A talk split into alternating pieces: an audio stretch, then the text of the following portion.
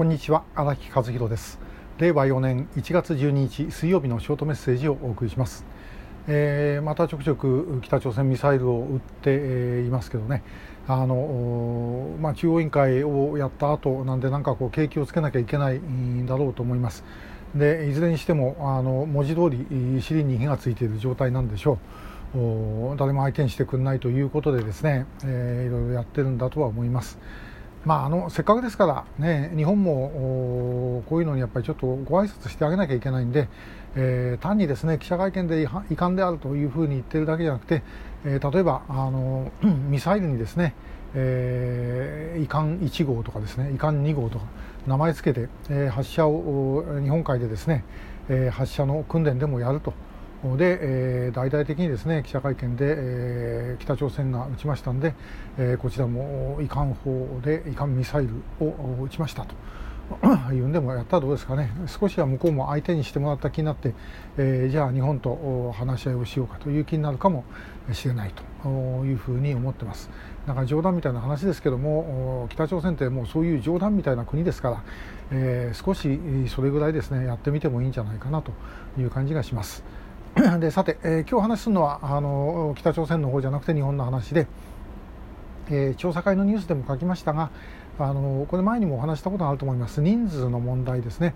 えー、警察は約900人の拉致の可能性のある失踪者というのを発表しています。で、えー、調査会のリストは470です。で、えー、政府認定の拉致被害者は17人プラス高兄弟2人、えー、ということになるんですけどもなんでこんな数字が違うんだということをまあよく聞かれます。で、えー、基本的には警察のですねリストというのはこれ県警ごとに あの受け付けているものなんで、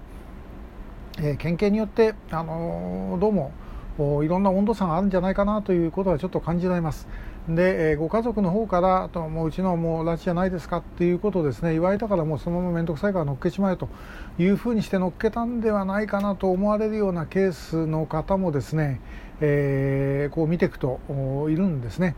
でまたその一方であのこれ我々の470人、えー、と比べてもですねあの非常によく似た思想だったりとかあちょっと調べる必要があるんじゃないかなと思うようなケースもやっぱあります。で今まで我々あの警察の方から情報を全然くれないんですよね、えー、我々の方から警察に情報を出したことありますけども警察から我々には情報を全然くれませんからあの警察のリストの方については、えー、ほとんど手つかずなんですけども改めて、えーと、調べ直してみようかなというふうには思って、えー、います。でちなみにあの約900人のリストの中に、えー、調査会の約470人、えー、というのはほとんどが入ります、えー、入らない方も若干いますけどもほとんど入ります、えー、ということでですねですからその470以外の人で、まあ、しかも非公開の人については我々情報全くもらえませんので公開されている人についてですね、え、もう一回見直しをしてみる必要があるのかなというふうに思っている次第です。で、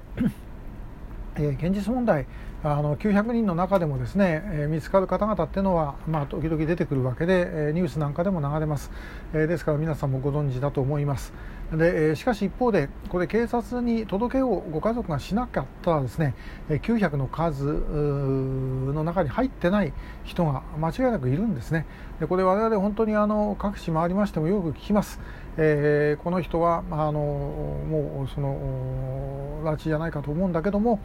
えー、ご家族が名乗り出てこないと、まあ、ひょっとしたら警察の非公開のリストの中に入っている人もいるのかもしれませんけども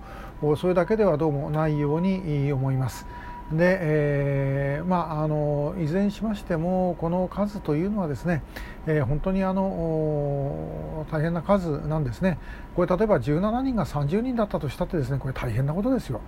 ねえー、ですけども実際にはもうそんなもんではおそらく終わらないだろうとこれは、まあ、あの昨日もお話ししたような通りです。えー、であの残念なのは警察はですねあの拉致じゃなかったということを明らかにするときは、えー、まあ、一生懸命、発表するんですけども拉致でしたということについては、まあ、全然言おうとしないということですねこれまあ分かったら困るということもあるのかもしれません。えー、拉致だということを明らかにしてしまったらですね、えー、なんで今まで分からなかったのかっていう話に必ずなります。で、えーまあ、マスコミの皆さんはそういうふうに聞くわけですがその時に、えー、今まで隠してましたともまさか言えないし、えー、分かりませんでしたとも言えないしということで、えー、だったらば、えー、まだ捜査中調査中ということでですね、えー、何も答えを出さない方がいいということになってしまうというのは、えー、現状なんではないだろうかなという感じがあのいたしております。えー、あんまり数字に惑わされることはないんですけども、まあ、ともかくたくさんいることは間違いありません、え、ですから、まあ、その人たちをですね、えー、なんとか助けなければいけないということに全てはかかってくるだろうというふうに思います。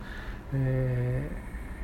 ー、ご家族が、まあ、あの拉致じゃなくてですね、えー、日本の中で会うことができればもうこれに越したことはありません。であのこれはあの非公開の方なんですけどね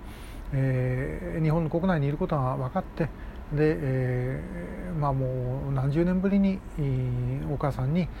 会いに実家に帰ったと。でお母さんもその息子さんをですね、えー、迎えに駅に歩いていったと。でもお互いにすれ違っちゃった、えー、というケースがあったと聞いてます。えー、もうそれほど変わっちゃうんですね人間ね、えー、親子で、えー、あってもわからないと